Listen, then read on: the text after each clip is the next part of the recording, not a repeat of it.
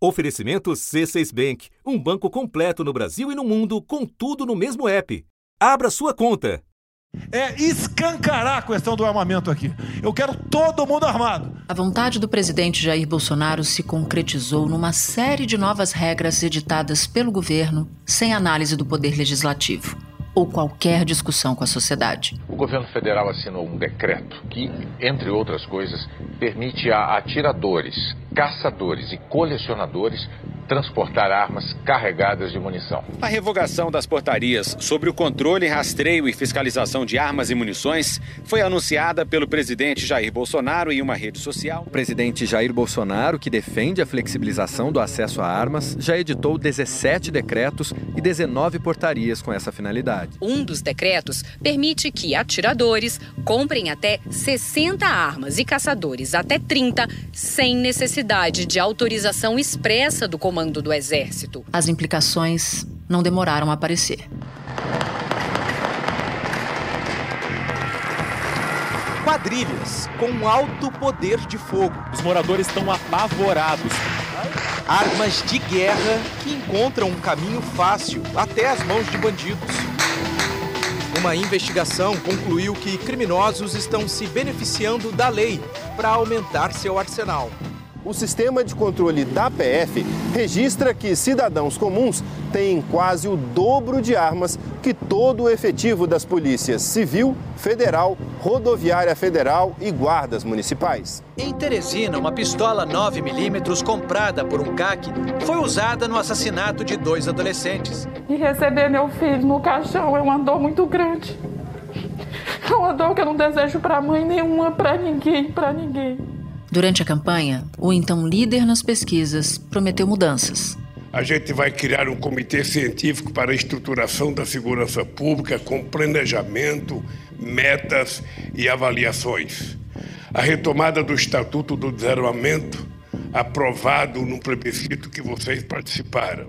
E às vésperas do pleito, veio uma decisão. E o ministro Edson Fachin, do Supremo Tribunal Federal, suspendeu temporariamente trechos de decretos do presidente Jair Bolsonaro que facilitam a posse de armas e de munições. Por decisão, o relator ministro Edson Fachin afirmou que a medida é urgente porque o início da campanha eleitoral exaspera o risco de violência política. Oito ministros acompanharam os votos do relator Edson Fachin. Ao manter a decisão de restringir decretos do presidente Bolsonaro, o STF pôs um freio na escalada de compras de armas e de munição. Agora, a equipe do presidente eleito já trabalha para tornar a promessa realidade realidade. O olhar daqui para frente.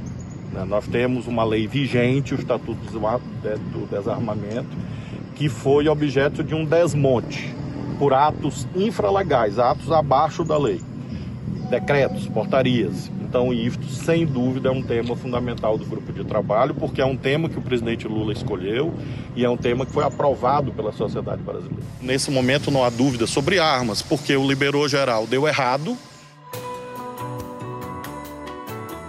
Da redação do G1, eu sou Natuza Neri e o assunto hoje é o desafio de rever a política armamentista de Bolsonaro. Neste episódio, eu converso com o senador eleito Flávio Dino, que você ouviu há pouco e que integra o Grupo Técnico para Justiça e Segurança Pública no governo de transição. Depois, falo com a advogada e socióloga Carolina Ricardo, diretora executiva do Instituto Sou da Paz. Segunda-feira, 28 de novembro.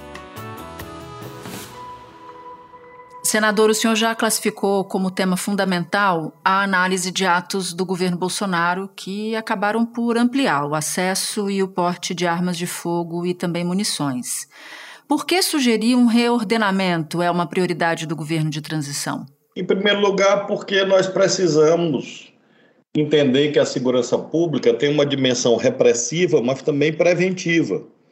E nós vemos que essas armas alimentam ciclos de violência duplamente. Em primeiro lugar, nessa criminalidade ocasional, que ocorre, por exemplo, em brigas familiares, lares, feminicídios, agressões em escolas ou no trânsito. Imagens de uma câmera de segurança mostram o momento em que Michele Nicoliche, de 37 anos, bate o carro contra o poste. Logo em seguida, o ex-companheiro vem correndo pela rua, chega ao lado da janela do carro e atira. Michele e o filho do casal, Luiz Inácio Nicoliche Lemos, de apenas um ano, morreram. Ezequiel Lemos Ramos, de 39 anos, tinha licença para ter arma como colecionador ou atirador esportivo. Ele foi preso logo após o crime e trazido para o 49º DP, na Zona Leste, onde o crime foi registrado como feminicídio. Por outro lado, essas armas, este arsenal inusitado, inédito na vida brasileira, acaba também se prestando por mecanismos fraudulentos a alimentarem as organizações criminosas, uhum. quadrilhas. Nós vemos muitas fraudes nos sistemas de controle, muita inconsistência nessa legislação sobre os CACs, colecionadores, atiradores, caçadores, e, portanto, uma atitude responsável, uma atitude séria, deve levar em conta essa dimensão de desfazer esse entulho normativo que infelizmente aconteceu nesse período no Brasil. Agora, sobre as armas e as munições já em circulação, o senhor vem dizendo que não existe o direito adquirido de portar arma de grosso calibre. E também disse no grupo de trabalho que uma parte dos integrantes do grupo defende um caminho mais paulatino para reduzir o número de armas em circulação. Já uma outra parte dos integrantes do grupo defende um caminho mais rigoroso e imediato. Qual é a sua avaliação sobre que caminho seguir? Um mais paulatino ou um mais rápido? Nós temos uma convicção de que, em relação ao período que virá após 1 de janeiro de 2023, a legislação deve ser muito rigorosa, alinhada com as melhores práticas internacionais em que as armas devem primordialmente estar nas mãos das forças de segurança, nas polícias, nas forças armadas.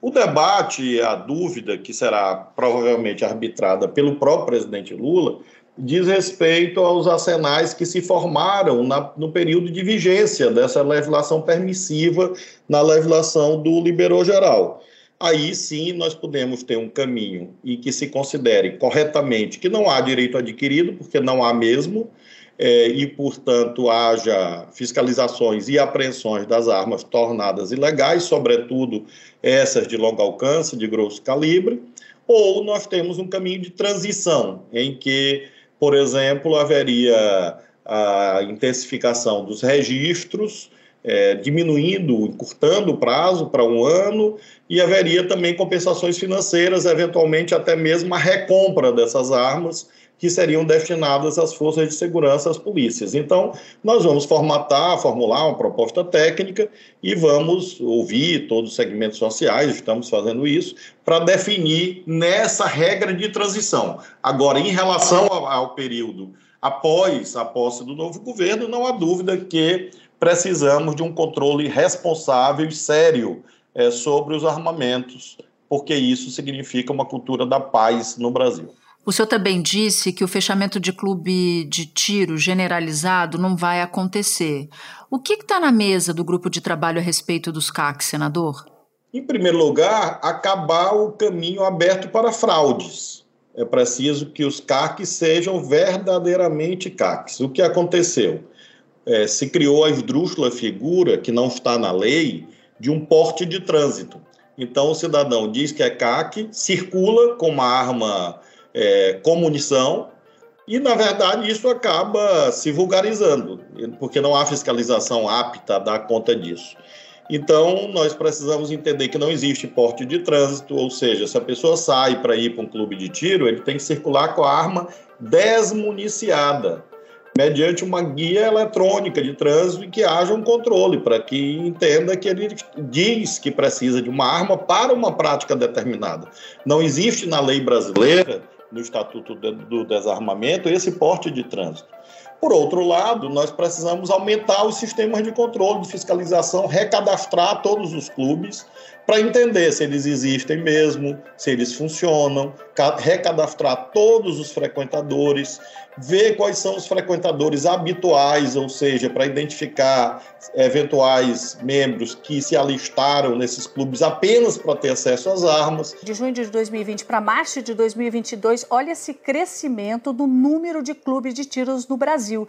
Clubes de tiro, 90%, praticamente dobrou. Só em clubes de tiro, 49 clubes ao mês nessa proporção nesse período de 2020 para 2022. Lojas de armas no Brasil agora, também de 2019 para 2022, olha o crescimento que nós temos aqui, essa proporção 72% do crescimento de novas lojas de armas. E a gente tem também esse dado sendo registrado aqui, 41 lojas por mês nesse período. Somando uh, lojas que comercializam armas e os clubes de tiro, eles são abertos em média ao dia 3 no país. Essa é a média diária. Então não há dúvida que esses clubes poderão é, funcionar, não há dúvida, porque vigora no Brasil o princípio da livre iniciativa, porém com fiscalização, com monitoramento, com recadastramento. Agora, parte dos decretos, das portarias, das resoluções do presidente Bolsonaro foram editadas para regulamentar o Estatuto do Desarmamento. Por isso, segundo especialistas, quando se for revogá-lo, seria preciso colocar outros no lugar. O senhor até mesmo já disse que a diretriz do presidente eleito, do presidente Lula, é substituir o liberou geral por um controle efetivo. Agora eu te pergunto, quais são as bases, os princípios desse controle efetivo ao que o senhor se refere? O que, que já se imagina que vai poder e o que não vai poder? Nós temos que voltar ao sistema que vigorava em face da lei de 2003, do Estatuto do, do, Desarmamento. O que aconteceu é que, efetivamente, por intermédio de decretos e portarias, houve uma desobediência, um descumprimento da lei, ou seja, atos de hierarquia inferior acabaram por contrariar a lei. Há, inclusive, decisões do Supremo sobre isso. O Supremo já tem maioria para manter a decisão do ministro Edson Fachin, que restringe os efeitos dos decretos sobre armas editados por Bolsonaro. São dez votos até aqui, sendo que os divergentes até agora são os dos ministros Nunes Marques e André Mendonça. Então, aquilo que está contra a lei vai ser revogado, porque, a bem da verdade, não tem validade jurídica. E nós vamos aí sim colocar no lugar um regulamento a ser editado que dê cumprimento à lei naquilo que tem de principal, controle responsável das armas. O que, que nós temos na lei? As armas são primordialmente das forças de segurança e de algumas outras categorias que exercem funções chamadas de poder de polícia. E nós temos a possibilidade, sim, de excepcionalidades, mas mediante controles, registros e nós vamos fazer com que esses registros ocorram com mais frequência, haja, portanto, um prazo mais curto para esses registros e haja essa fiscalização sobre os CACs. A lei em vigor permite que os atiradores comprem até 60 armas, sendo que 30 de uso restrito, como fuzis além da compra anual de até 180 mil balas. No ano passado, foram desviadas mais de 840 armas dos CACs. Agora, a gente tem a possibilidade do crime organizado recrutar um laranja que pode, sozinho, com um único CPF, comprar 30 fuzis comprar milhares de munições. A nova regulamentação vai visar, sobretudo, esse tema dos CACs, porque, infelizmente, essa foi a via utilizada para que nós tenhamos hoje a anomalia de existirem mais CACs do que membros das polícias militares em todo o país. Nós temos mais CACs do que membros do Exército em todo o país. Vale dizer, nós temos uma é, um arsenal privado muito maior do que o arsenal disponível nas próprias forças armadas e nas polícias. E isso, obviamente, constitui uma gravíssima ameaça. Então, esse é o foco principal e vamos construir essa regulamentação e apresentá-la ao presidente Lula. Agora, o senhor fala dos dados, né? O próprio Exército já admitiu que não é capaz de detalhar o arsenal que está atualmente na mão dos CACs, por falta de padronização do banco de dados da própria força, do próprio Exército. Isso está previsto no cronograma de, de vocês? Tem alguma proposta de revisão? Revisão disso ou de uma sistematização nova desse cadastro? Porque me parece que os dados que nós temos hoje à disposição não são completamente confiáveis. Pode ser que haja muito mais arma na mão, das, na, na mão de civis. Faz sentido isso? Infelizmente faz inteiro sentido, uma vez que o próprio Tribunal de Contas da União tem uma decisão mostrando essas inconsistências. Muito recentemente, no Maranhão, houve uma grande operação policial que mostrou que havia fraude no sistema e pessoas estavam é, comprando munições, armas e vendendo no mercado paralelo, exatamente em razão dessas lacunas e falhas técnicas. Então, há duas versões hoje em circulação. A primeira, transformar isso num sistema único, porque a bem da verdade hoje são dois é, transformar num sistema único, e aí provavelmente na área de justiça e segurança pública, na medida que esse é um tema essencialmente destas áreas, ou, caso o Ministério da Defesa, quando a sua equipe for constituída, considere que o Exército deve continuar a atuar de algum modo no que se refere aos armamentos de uso restrito, pelo menos que os sistemas, ambos os sistemas, no caso da Defesa, do Exército e da Justiça, Segurança Pública, no caso via Polícia Federal, consigam pelo menos ter consistência e, e falarem entre si, para exatamente ter informações mais confiáveis é, arma não é para quem quer, arma é para quem pode. E por isso o liberou geral é uma irresponsabilidade jamais vista na história brasileira. Senador, eu te agradeço muito por ter achado um tempinho ali no trabalho da transição para falar com a gente sobre esse tema tão importante. Muito obrigada. Eu que agradeço a você, Natuza, e agradeço a todos que nos acompanham. Espera um pouquinho, por favor, que eu já volto para conversar com a Carolina Ricardo, diretora executiva do Sou da Paz. Com o C6 Bank, você está no topo da experiência que um banco pode te oferecer. Você tem tudo para sua vida financeira no mesmo app, no Brasil e no mundo todo. A primeira conta global do país e atendimento personalizado, além de uma plataforma de investimentos em real e dólar com produtos exclusivos oferecidos pelo C6 em parceria com o JP Morgan Asset Management. Quer aproveitar hoje o que os outros bancos só vão oferecer amanhã? Conheça o C6 Bank. Tá esperando o quê? C6 Bank. Carolina, depois de uma profusão enorme de nova norma, alteração infralegal que não precisa passar pelo Congresso, o saldo do governo Bolsonaro é de um aumento de quase cinco vezes no número de pessoas com registro de armas de fogo o número é muito superlativo. E, ao mesmo tempo que isso aconteceu, houve um enfraquecimento dos mecanismos de controle. Para você, quais as principais consequências desse quadro ou dessa combinação de fatores?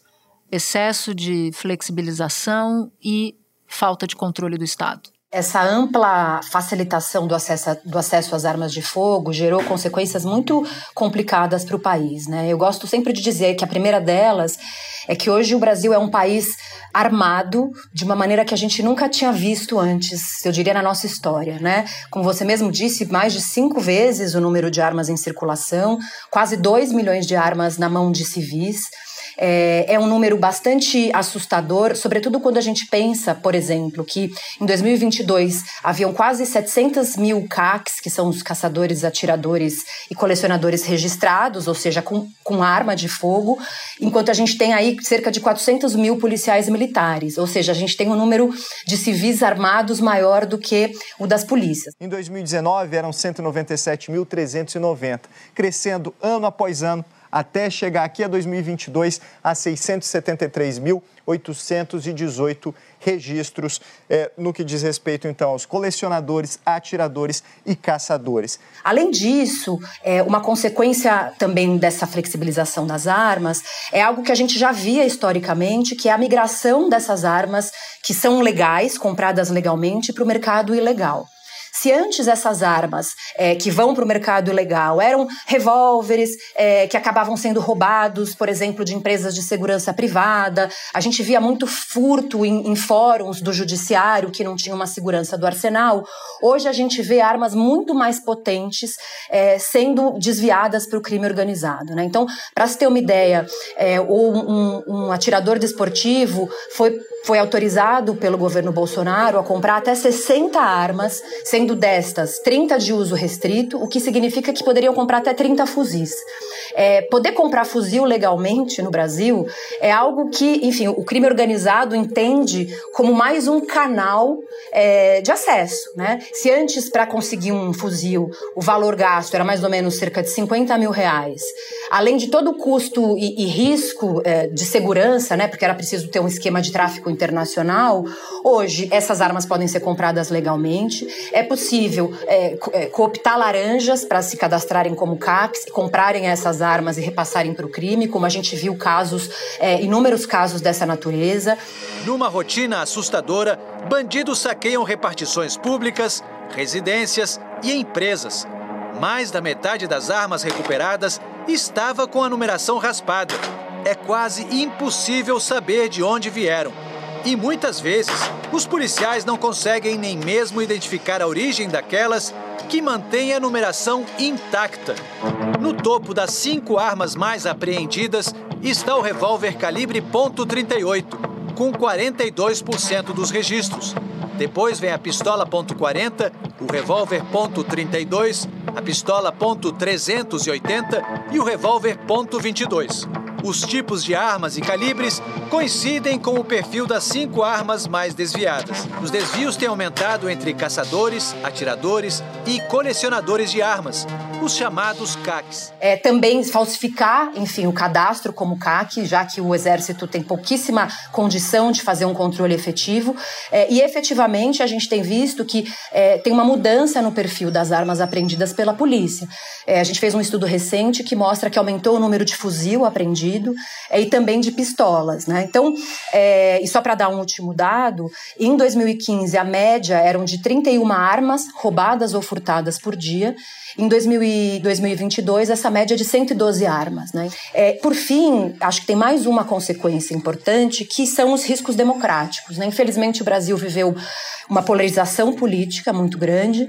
É, e, enfim, além das, das, dos protestos e das manifestações antidemocráticas que a gente tem visto, elas ganham um componente que é a presença de arma de fogo. Né? Então, foi muito comum nessas eleições candidatos, integrantes de campanha sendo ameaçados por cidadãos armados, atentados com armas registrados após a operação. Houve um caso em Belo Horizonte, outro no interior do Paraná.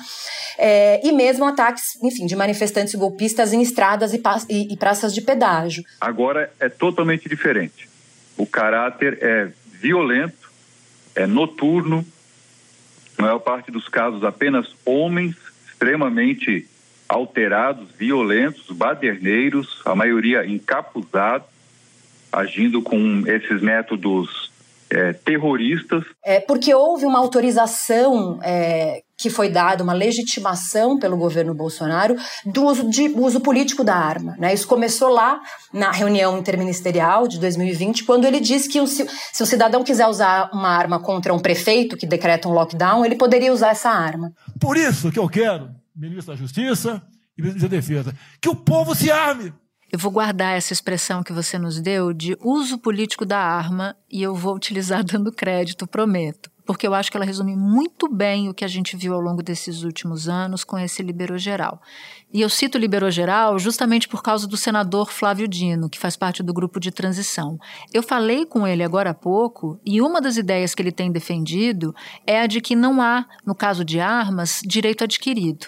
Então eu te pergunto, na sua avaliação, qual seria o resultado ideal para uma nova política de armas? Uma retirada de armas de circulação? Uma melhora na fiscalização? Os dois?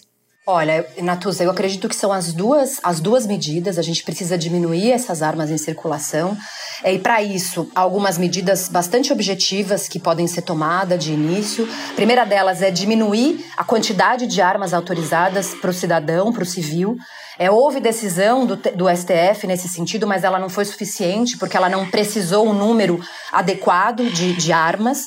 É, também reduzir os calibres, não faz sentido um civil poder comprar 30 fuzis e, e, outras armas dessa, dessa natureza. Diminuir a circulação, acabando com esse porte de trânsito. É, também fazer uma. Hoje, um cidadão que quer comprar arma para defesa, ele basta dizer que declarar que tem a necessidade, que tem algum risco, é, ela é presumida, essa efetiva necessidade. Então, voltar a torná-la algo é, que precisa ser comprovado. É, e também, como você mesmo mencionou, a necessidade de fortalecer o, o sistema de controle. Né? Então, ter um sistema mais inteligente, integrado dos dados sobre as armas, é, melhorando a capacidade do Exército, que eu preciso dizer, anda um fiasco em relação à, capacidade é, de, de controlar as armas. Qual foi a quantidade de CACs fiscalizados por esse departamento ali do Exército, que tem uma diretoria específica de fiscalização. Em 2022, aí vocês pegam de janeiro a julho, 18.089 CACs foram fiscalizados. Olha só a diferença. CACs registrados até julho de 2022 são 673.818 pessoas. Apenas 2,68% deste universo todo aqui de CACs que tem registro, apenas 2,68%, 18.089 foram alvo de fiscalização por parte do Exército. Ou seja, a inteligência é zero sobre armas em quantidades tão grandes sendo vendidas. Então, modernizar esse sistema do Exército, integrar com o sistema da Polícia Federal, é, para a gente ter um, uma capacidade do Brasil saber quantas armas são vendidas, para quem, atualizar o registro dessas armas. É, também investir num sistema de marcação de armas e munição. Isso é muito importante para aumentar a capacidade de investigar os crimes. E para terminar, eu queria te perguntar sobre quais as possíveis reações a um eventual revogaço, como o governo eleito tem sinalizado. Por exemplo, como deve agir o lobby armamentista e como vai reagir uma parcela da sociedade que apoia o presidente Bolsonaro e que abraçou a defesa do acesso às armas. É preciso enfatizar que é, revogar essas normas e ter uma política de controle de armas não significa que, que vá haver, no meu ponto de vista, né, confisco das armas, nem requisição compulsória das armas, nem uma proibição absoluta da compra das armas. A gente está falando de um controle responsável, né, e eventualmente tem, assim, uma campanha de entrega voluntária de armas, como a gente teve anos anteriores, é, atualizando os valores de entrega, treinando policiais, reabrindo postos, né. Acho que é preciso desmistificar essa ideia de um confisco compulsório que alimenta essa base bolsonarista que, que gosta muito de fazer essa conexão. A arma é um direito individual, é, ao tirar a arma você está tirando um direito individual, a liberdade do cidadão. Não se trata disso. A arma é um bem que gera consequências coletivas,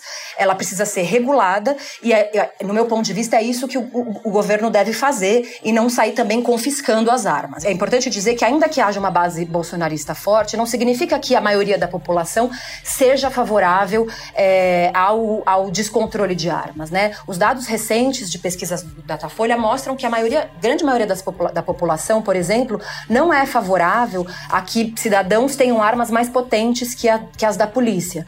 E também não se sente mais segura é, com pessoas andando armadas a seu redor. Né? Então, é, acho que a gente ainda precisa confiar nessas, nessas pesquisas e saber que a população ainda tem medo é, de um, de um, Brasil armado. Dito isso, acho que tem dois grupos principais, né? Eu acho que tem, enfim, o lobby armamentista, como você mencionou, que de alguma forma se fortaleceu com apoio, inclusive, desse governo, elegeu candidatos uh, é, pró-agenda é, armamentista. Então, é muito possível que haja uma resistência no Congresso Nacional, né? Um, uma bancada da bala mais fortalecida. Criou-se um mercado enorme de armas, né? É, a quantidade de clubes de tiros, é, de instrutores influencers que vendem vendem é, workshop de home defense, tem até moda arma, né? Assim, é, é algo que, cresceu muito. É, e esse é um grupo que vai fazer bastante barulho, é, porque tem, tem tido vantagens é, muito grandes a partir de todas essas flexibilizações, mas que, no meu ponto de vista, é, eventualmente tem força para fazer ruído nas redes sociais, mas vão também se basear muito na capacidade de articulação parlamentar. Nossa, Carolina, essa sua entrevista aqui para o assunto organizou demais, demais a minha cabeça, o meu raciocínio sobre toda essa discussão. E é por isso que eu te agradeço muito por ter achado um tempinho para participar do assunto aqui com a gente. Eu que agradeço, foi um prazer.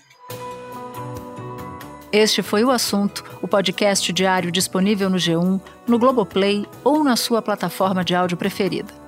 Vale a pena seguir o podcast na Amazon ou no Spotify assinar no Apple Podcasts, se inscrever no Google Podcasts ou no Castbox e favoritar na Deezer. Assim você recebe uma notificação sempre que tiver um novo episódio. Eu sou Natuzaneri e fico por aqui. Até o próximo assunto.